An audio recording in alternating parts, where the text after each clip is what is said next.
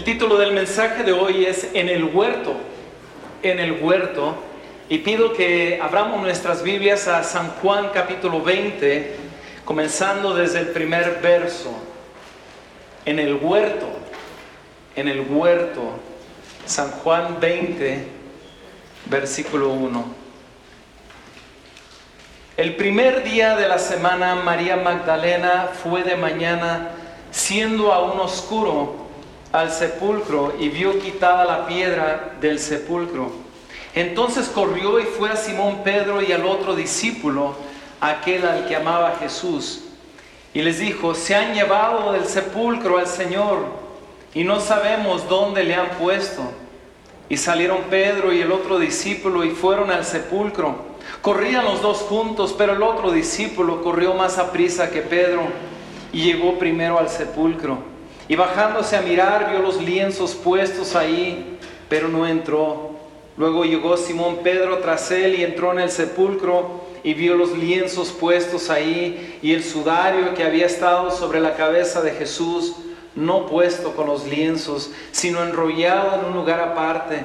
Entonces entró también el otro discípulo que había venido primero al sepulcro y vio y creyó porque aún no habían entendido las escrituras que era necesario que Él resucitase de los muertos y volvieron los discípulos a los suyos. Pero María estaba afuera llorando junto al sepulcro y mientras lloraba se inclinó para mirar dentro del sepulcro y vio a dos ángeles con vestiduras blancas que, que estaban sentados el uno a la cabecera y el otro a los pies donde el cuerpo de Jesús había sido puesto. Y le dijeron, mujer, ¿por qué lloras? Les dijo, porque se han llevado a mi Señor y no sé dónde le han puesto. Cuando había dicho esto, se volvió y vio a Jesús que estaba allí, mas no sabía que era Jesús. Jesús le dijo, mujer, ¿por qué lloras? ¿A quién buscas? Ella pensando que era el hortelano, le dijo, Señor, si tú lo has llevado, dime dónde lo has puesto y lo llevaré. Jesús le dijo, María. Volviéndose ella le dijo, Raboni, ¿qué quiere decir maestro? Jesús le dijo, no me toques, porque aún no he subido a mi Padre, mas ve a mis hermanos y diles, subo a mi Padre y a vuestro Padre, a mi Dios y a vuestro Dios. Fue entonces María Magdalena para dar a los discípulos las nuevas de que había visto al Señor y que Él le había dicho estas cosas.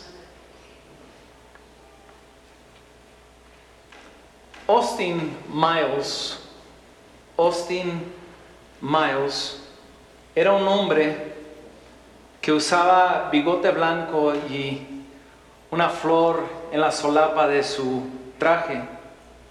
Era un hombre que tenía buen sentido del humor, era un hombre brillante en realidad.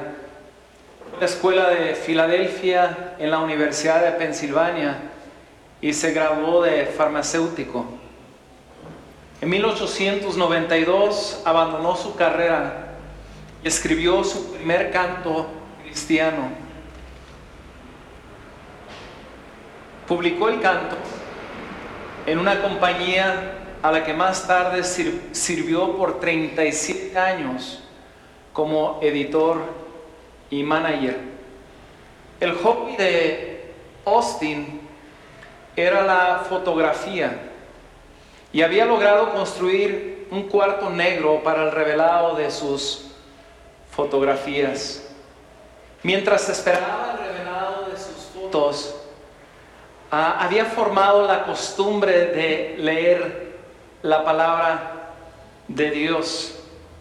De hecho, como compositor de canto, era muy común que leyera la Biblia con el fin de encontrar temas para sus nuevas composiciones. Un día en marzo de 1932, mientras esperaba el revelado de algunas fotografías, abrió su Biblia en Juan capítulo 20, el pasaje que, que acabamos de leer, eh, en donde María Juan y Pedro corrieron para encontrar a Jesús resucitado. Austin, Austin perdón, Miles se imaginó a sí mismo aquel día en esa escena.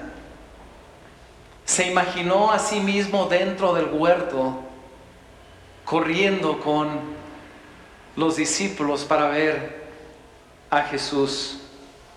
Allí en el huerto él era testigo de ese glorioso y majestuoso momento. No había, ventanas en su cuarto, no podía ver un jardín a través de una ventana, solo muros. Solo había muros, muros que de alguna forma se convirtieron en la pantalla para su imaginación. Cuando regresó mentalmente a su cuarto de revelado, tenía aferrado en su mano su Biblia. Lo que se imaginó ese día lo describió así. Esta no es una experiencia limitada a un evento hace dos mil años.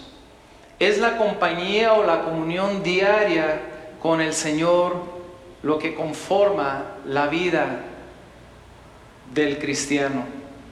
Fue inmediatamente en ese momento que escribió el poema, hermanos.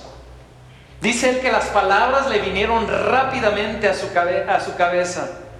Y esa misma noche escribió una composición musical de tal forma que le dio al cristianismo el himno tan querido que se titula En el huerto, o como nosotros lo conocemos, a solas al huerto yo voy.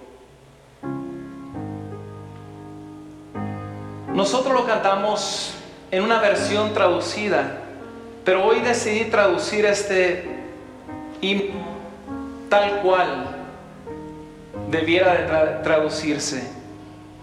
Y dice así, a solas al huerto yo voy, cuando el sereno aún está sobre las rosas, y la voz que escucho sobre mi oído, al Hijo de Dios me manifiesta. El coro dice, y Él camina conmigo, y Él habla conmigo, y me dice que suyo soy. Y el gozo que compartimos mientras duramos ahí, nadie más puede comprenderlo. Escribe en la segunda estrofa, Él habla y el sonido de su voz es tan dulce que las aves dejan de cantar. y la melodía que me dio o que me ha dado dentro de mi corazón está sonando. La tercera estrofa dice, me quedé en el huerto con él. Y a pesar que la noche a mi alrededor estaba cayendo, pero él me manda a irme con una voz de urgencia su voz a mí me llama. Hermanos, estaba escuchando este canto el jueves. Si vinieron al culto del jueves, el hermano Aldo escogió este himno para entonarlo antes del estudio bíblico. Y mientras lo cantábamos, de alguna forma me quedé pensando, estaba, estaba imaginándome lo que, lo que el autor tenía en mente cuando escribía este himno. No tuve mucha, mucho tiempo para pensarlo porque ya estábamos a punto de dar el estudio, así que pasé di el estudio, pero, pero cuando terminé y me fui a mi casa, busqué la historia detrás del himno y, y, saben qué hermanos, después de, leer lo que, lo que el autor experimentó mentalmente y lo que los discípulos vivieron, se me antojó se me antojó también a mí, hermanos. Se me antojó estar allí en el huerto también. No sé si has añorado estar con, con Cristo. Dice el Salmo 42, 1 al 2, dice, como el siervo brama por las corrientes de aguas, así clama por ti, oh Dios, el alma mía. Mi alma tiene sed de Dios, del Dios vivo. ¿Cuándo vendré y me presentaré delante de Dios? Busqué en la traducción actual este mismo verso y dice, así como el venado sediento desea el agua de un arroyo, así también yo.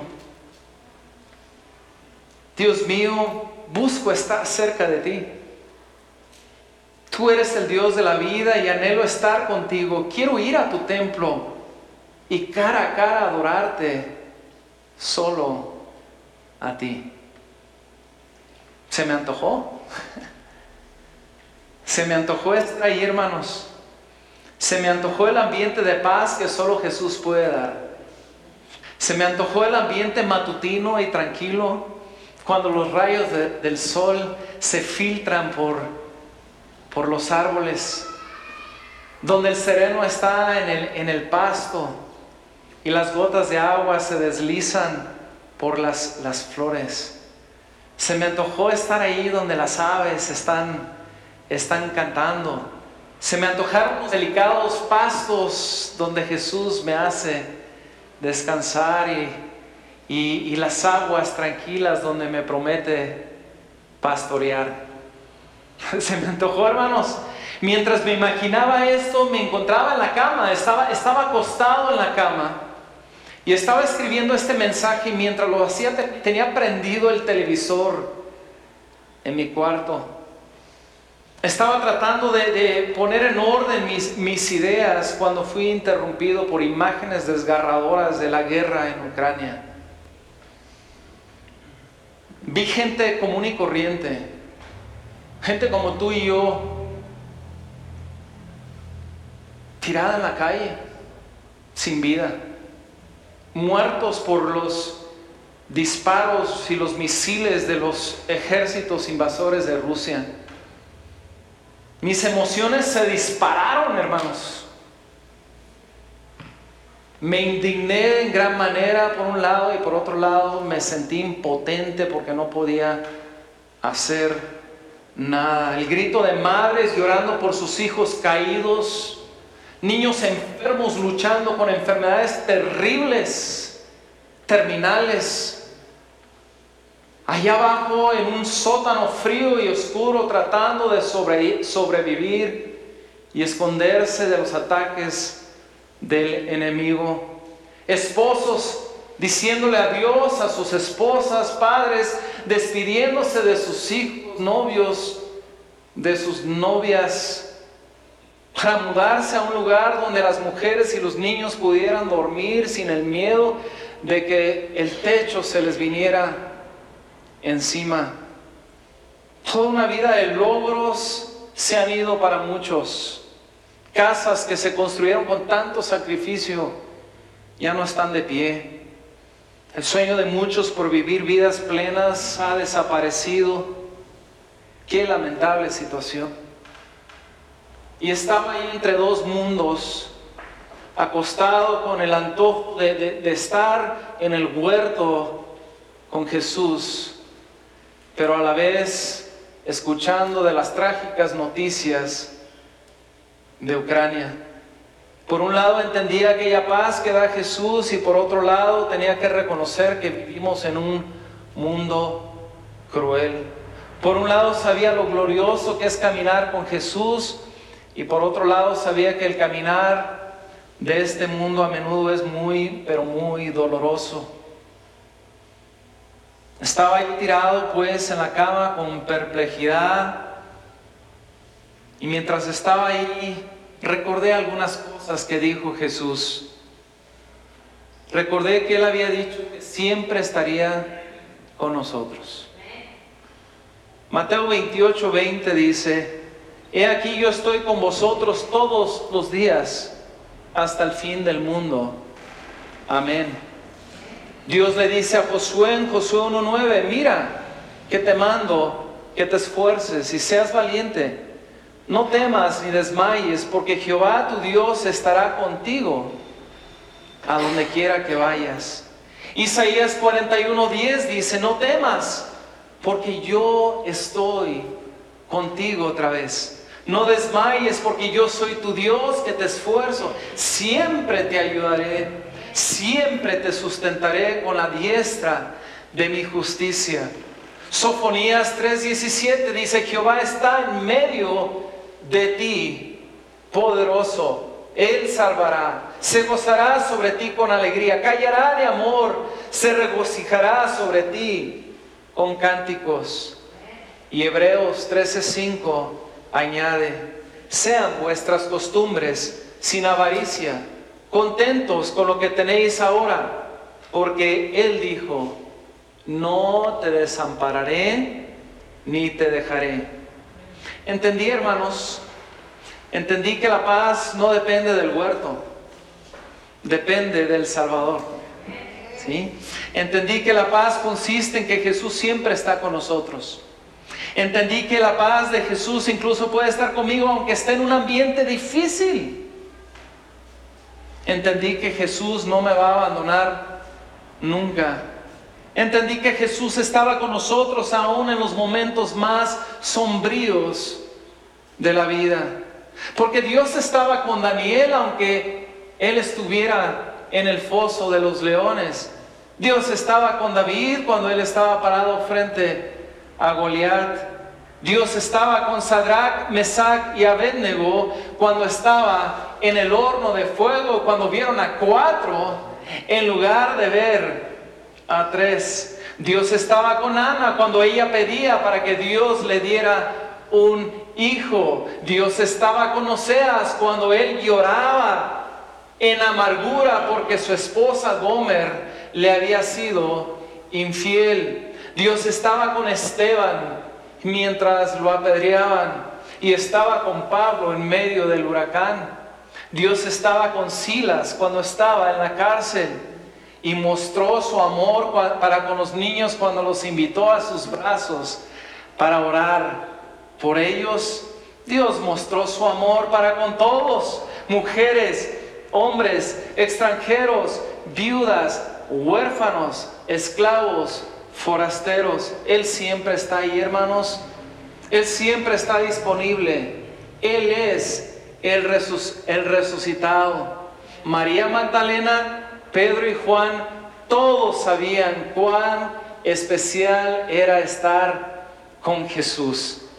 Él había, estado ahí para cada uno de ellos. María Magdalena amaba a Jesús porque Jesús la había rescatado. Le había dado una razón para vivir. La había liberado de siete demonios. Pedro y Juan amaban estar con Jesús también. Eran mejores amigos. Habían andado juntos por tres años y Jesús jamás los había dejado, jamás los había desamparado, jamás los había desilusionado. ¿A poco no es verdad que nos encanta también estar, estar con Él? Yo no podría seguir adelante si no supiera que Jesús está conmigo. Yo lo necesito. Lo necesito en la enfermedad. Lo necesito cuando hago decisiones difíciles. Lo necesito para ayudarme a seguir adelante con las enormes cargas que he tomado encima. Lo necesitamos cuando estamos rotos. Lo necesitamos cuando estamos tristes. Cuando no podemos evitar llorar. Lo necesitamos cuando nos sentimos solos y cuando nos sentimos abandonados. Lo necesitamos cuando ya no podemos seguir, cuando no logramos vencer, cuando simplemente ya no podemos. Lo necesitamos para educar a nuestros hijos y lo necesitamos cuando nuestros hijos se van. Siempre ocupamos de nuestro Dios. Dice el coro del himno, y Él camina conmigo y Él habla conmigo y me dice que suyo soy. Y el gozo que compartimos mientras ahí estamos, nadie más lo puede comprender. Por eso nos gusta adorarle. Y por, por, eso nos, por eso preferimos estar aquí que estar afuera. Un día aquí es mejor que mil días allá afuera. Por eso nos gusta dejar el mundo cruel por un momento para estar con Él. Por eso nos gusta dejar lo cotidiano para adorar al soberano. Por eso nos gusta dejar este mundo y dar un paso adentro de ese huerto. Porque sentimos que es otra dimensión. Por eso damos un paso a ese oasis donde está Jesús listos para pasar un tiempo de comunión. Porque ahí es donde Él camina con, nosotros, caminamos como, con Él. Porque es ahí donde Él habla con nosotros. Y es ahí donde nos sentimos de Él. A pesar de que Austin físicamente seguía en el cuarto negro, donde revelaba sus fotos, él estaba en un tiempo de comunión con Dios. A pesar de que nosotros, hermanos, no podemos dejar nuestro mundo duro y cruel de problemas, podemos tener un tiempo de comunión con Dios. Puedo saber que Él siempre está ahí. Él es mi nombre, sostén. Como dice el canto, de la esperanza mía, fuente bendita de vida eterna. Tan solo el alma que en sus fuerzas fía tiene paz, tiene paz. Él es mi paz. Hoy lo cantamos. Él es mi paz. Él es nuestra paz. Dice Juan 14, 27, la paz os dejo, mi paz os doy. Yo no os la doy como el mundo la da. No se turbe vuestro corazón, ni tenga miedo. El mundo no lo puede entender, hermanos. El mundo no puede comprender lo especial que es caminar con Él y hablar con Él cuando estamos ahí, hermanos, en el huerto, es como si se detuviera el tiempo. Es como si se detuviera el mundo por un instante. Es ahí donde estamos tranquilos. Me tranquiliza saber que soy de Él. Me tranquiliza saber que Él tiene todo bajo control. Me tranquiliza saber que Él lo sabe todo y que Él sabe lo que hace. Me tranquiliza saber que Él está trabajando todo para su gloria y a la vez para mi bien. Me tranquiliza que Él quiebra corazones y cambia corazones a su placer. Me tranquiliza saber que sí, que si hay alguien, hermanos, que puede con mis problemas, es, es Él. Es Él hasta quedarme dormido las... Es más fácil en la noche cuando estuve con Él. ¿Sí o no, hermanos? Después de orar con Él, dormimos como bebés. Hasta vencer el pecado es más fácil después de estar con Él. Hasta trato mejor a los que me aman después de estar con Él. Él puede. Él puede si Él quiere. No tengo dudas de ello. Él es capaz. Él puede sanarme. Él puede poner ángeles a, mi alrededor para protegerme. Él es mi protector. Él es mi ayudador. Él bendice al estéril. Él es el restaurador. Dios es el que va a enjugar todas nuestras lágrimas. Dios es el que tiene el deseo de bendecirte. Dios es bueno. Y es ahí, hermanos, en el huerto, donde percibo más esto. Es ahí cuando estoy en comunión con Él, donde entiendo esto y donde estoy contento y donde estoy tranquilo. Oh, afuera puede haber bullicio, afuera pueden estar todavía los problemas colgando, hermanos. Pueden estar aquellas cosas que humanamente nos dan miedo, aquellas tormentas de la vida. Pero cuando estoy con Él, me doy cuenta que Él es poderoso. Como dice otro himno, tú puedes tener paz en medio de la tormenta. O como dice el salmista, aunque ande en valle de sombra, de muerte, no temeré mal alguno porque tú, tú estarás conmigo. O como dice la tercera estrofa de el canto noble sostén, dura es la lucha, difícil la tarea, mas tú me dotas con tu gran poder. Así que estoy tranquilo. Estoy tranquilo y, quiero que tú también, hermano y hermana, estés, estén tranquilos. Que tengan la confianza de que nuestro Dios es Dios.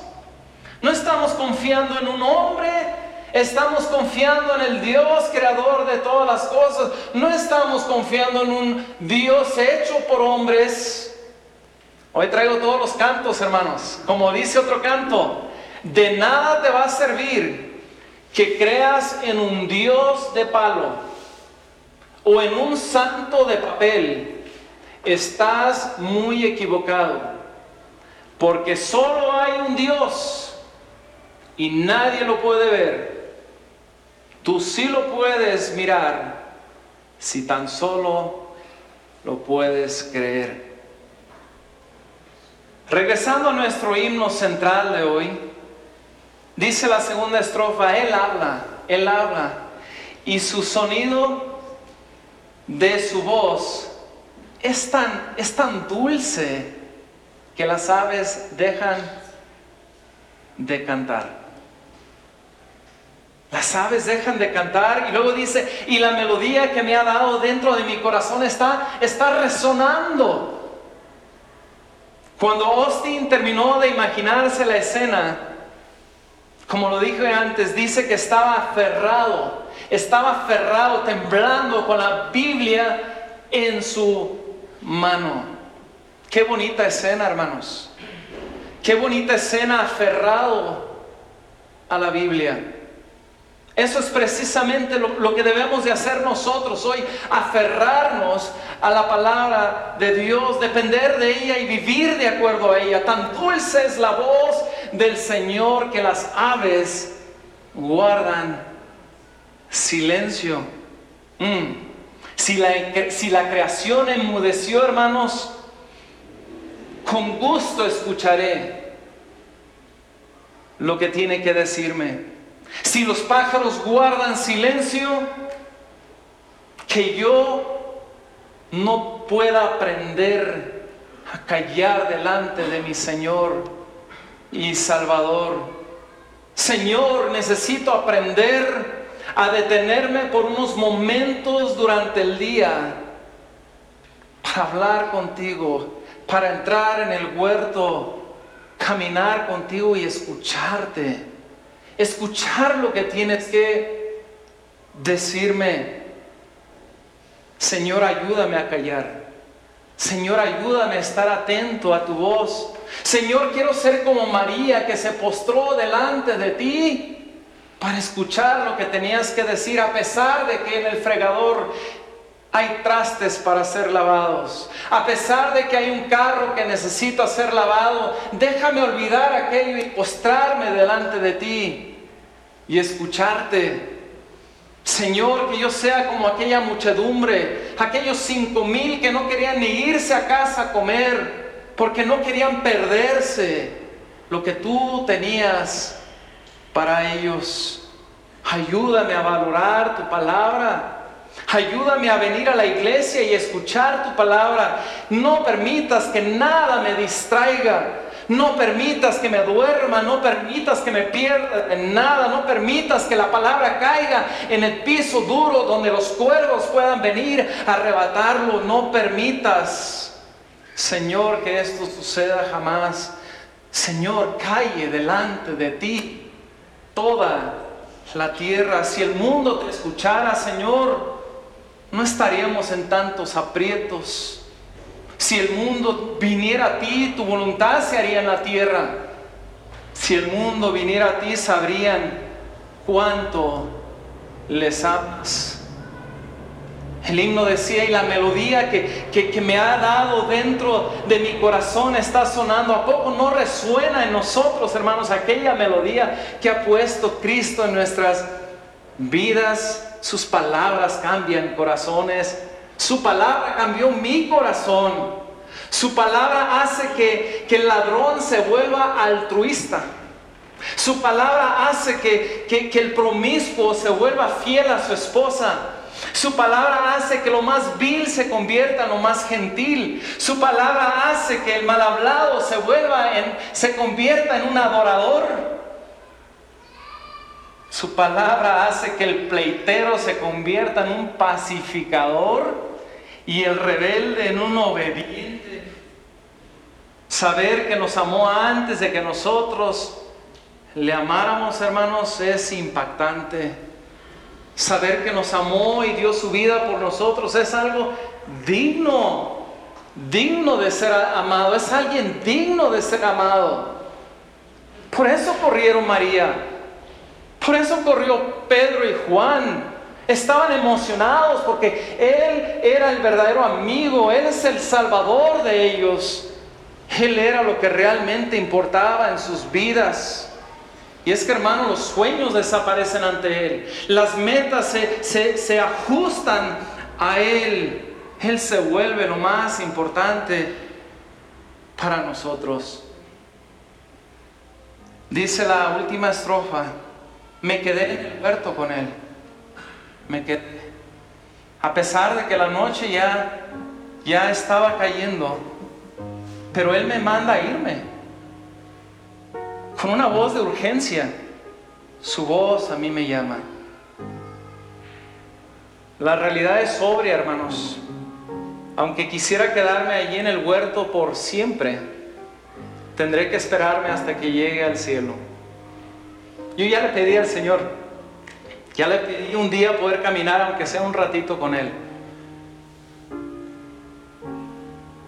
No sé, no sé si será una caminata por la calle de oro o o si nos vamos a sentar junto al río resplandeciente, no sé si, si será comiéndonos algún fruto del árbol de la vida o, o frente a su trono, pero es lo que yo quiero hacer un día, caminar y poder preguntarle un par de cosas. Darle gracias por lo que hizo por mí. No sé cómo será, pero sé que habrá toda una eternidad para hacerlo. Mientras tanto, aunque disfrutamos estar en el huerto, en su presencia, y aunque el tiempo se pasa como agua cuando estamos allí en su, en su presencia y en su huerto, tengo que reconocer que hay cosas por hacer. No puedo estar todo el día en la iglesia. No puedo estar todo el día en la palabra. No puedo estar en un, encerrado en un claustro y no puedo mantener en secreto a mi Cristo. Él me dice, tengo que irme. Y me lo dice con urgencia. Con urgencia, hermanos. Me dice que urge ir. Pero ¿saben qué me dice? Voy a estar contigo. Mientras vas, no vas solo ¿Saben qué hermanos me manda? Me manda a decir que ha muerto por todos y por todos nuestros pecados. Me manda a decirles que hoy Él ha resucitado. Me manda a decirles hoy que les está esperando con los brazos abiertos. Me manda a decirles hoy que los ama y que también pueden ser de Él. Oh, yo sé que si le has dado tu vida, tú también perteneces a Cristo. Aprovecha el tiempo. Da un paso a ese huerto, convive con Él. Y cuando lo hayas hecho, obedece a su comisión y sal y predica su palabra.